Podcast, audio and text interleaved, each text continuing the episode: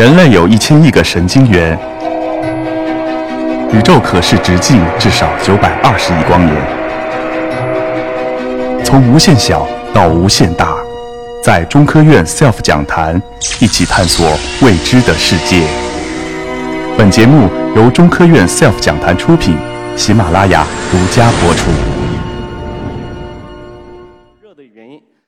六十一种基本粒子最难探测的是黑克斯粒子、桑迪粒子。为什么它难难探测？这儿我讲一个故事啊，是因为不知道它的质量是多大。我有个朋友，他现在已经退休了。这个黑克斯粒子、桑迪粒子是上个世纪六十年代提出来的，他当时正好念高能物理的研究生，所以他的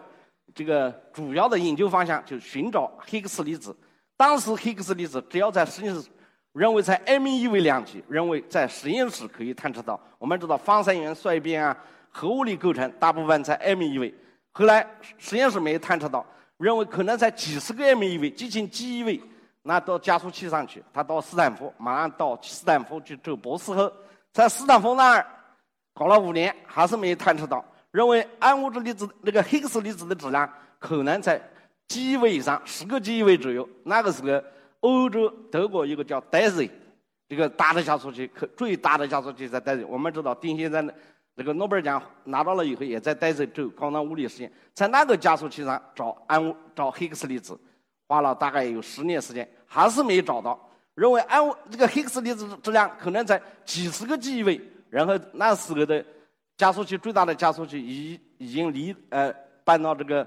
在欧洲核子中心，也就是瑞士日内瓦交界的地方，瑞士日内瓦和这个法国交界的地方建了一个最大的加速器，叫 LEP 大的亲子对撞器，对吧？在那个加速器上又干了十年，还是没有找到。认为黑克斯粒子可能在一百 GeV 以上。这个时候，这个大的强子对撞机已经建好了，可惜他也退休了。然后加速器建好了，找到了黑克斯粒子，但是他已经退休了。我们希望在我们寻找，因为我们目前到目前为止也不知道暗物质粒子质量究竟多大。但是我们希望这样的故事不要在我们身上这个发生嘛。我们希希望努力工作，尽快的找到暗物质粒子。刚才讲了，暗物质在宏观分布上占宇宙的主要成分，但在微观上并并不强。在地球附近的它的分布大概在每个立方厘米零点三个质子的，这个说出来比较枯燥，但是用一个数字可以跟大家讲：地球这么大的体体积，如果装满了暗物质，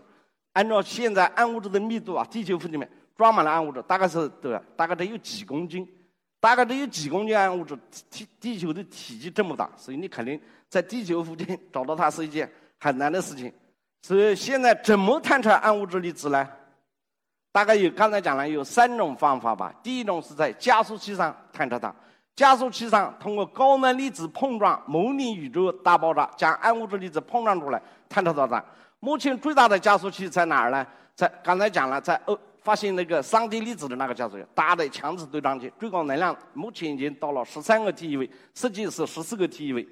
可惜已经四四五年下来了，在暗物质粒子这个探测方面没有取得什么成果。第二种方法呢，是在叫地下直击探测法，就通过探测暗物质粒子与普通的原子核碰撞，像打台球一样的，一个球撞另外一个球，另外暗物质本身不可见，但是暗物质碰了另外一个球以后，那一个球动一下，原子核动一下，你可以探测这个暗物质粒子。这个叫通过探测，呃，这个反冲原子核来探测暗物质粒子。为什么要放到地底下呢？因为这个球动的能量密度了，能量这个量级呢，大概在 keV 到 meV 量级。而这个地面上这样的本体最多，尤其是宇宙射线，天上来的高能粒子轰击大气，产生了大量的刺激粒子，这个也在这个能能段里面。所以为了屏蔽这一部分本体，必须把探测器放到地底下，放得越深，这个本体会越低。我们国家将在锦屏山建世界上最深的这个地下实验室，来探测暗物质粒子。当然，上海交大和北京清华大学、北京的那个清华大学都有实验在那儿做。第三种方法是空间探测暗物质粒子，因为暗物质粒子来自宇宙大爆炸，在宇宙大爆炸刚开始的时候，暗物质粒子和暗物质粒子碰撞会产生看得见的粒子，否则老是一个方向，看得见的那个普通物质粒子碰撞全部产生暗物质嘛？到目前为止，我们就不可能有普通的，呃，这个正常的这个我们就不可能存在在这儿，因为物质都变成暗物质了。所以说，暗物质和暗物质碰撞肯定也会产生看得见的粒子，这在逻辑上这样讲啊。所以我们通过天上去探测暗物质粒子碰撞产生的看得见的粒子，通过探测这些看得见的粒子去探测看不见的暗物质粒子。到目前为止，加速器上没有看到暗物质粒子信号，地下实验也没有看到暗物质粒子信号，天上呢也没有看到，但是看到了一些迹象。比如说，丁肇中先生领导的 AMS2 团队通过在天上差不多五年多的数据，发现宇宙中的高能的正电子的流量。比理论模型要高出来，就是理论模型预计的正电子流量随着能量的增加应该往下去，但是在天上发现，随着能量的增加，流量没并没掉下来，反而增加了。这些增加的正电子是来自于暗物质粒子呢，还是来来自于特殊的天体物理构成？我们并不是很清楚，但是还没办法下结论。主要原因呢是这个探测器还不够大，观测的能量的区间呢也比较低。所以我们需要一个新的探测器，通过探测高能粒子天上的高能粒子能量方向电荷，鉴别出它的种类来探别探测暗暗物质粒子。这就是我们暗物质卫星提出来的主要的背景嘛。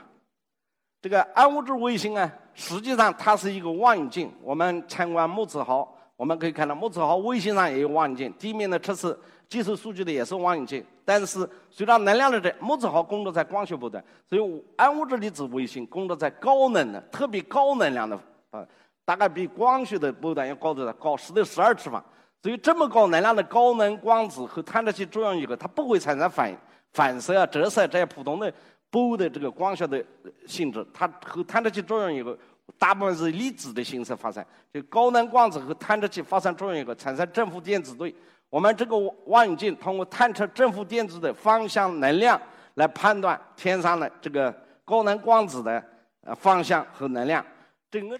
各位听众，中科院 SELF 讲坛三月线下演讲活动北京场即将开始报名，现场两百免费观众席，与 SELF 遇见八位颜值与智慧于一身的女科学家。报名请关注 SELF 官方微信。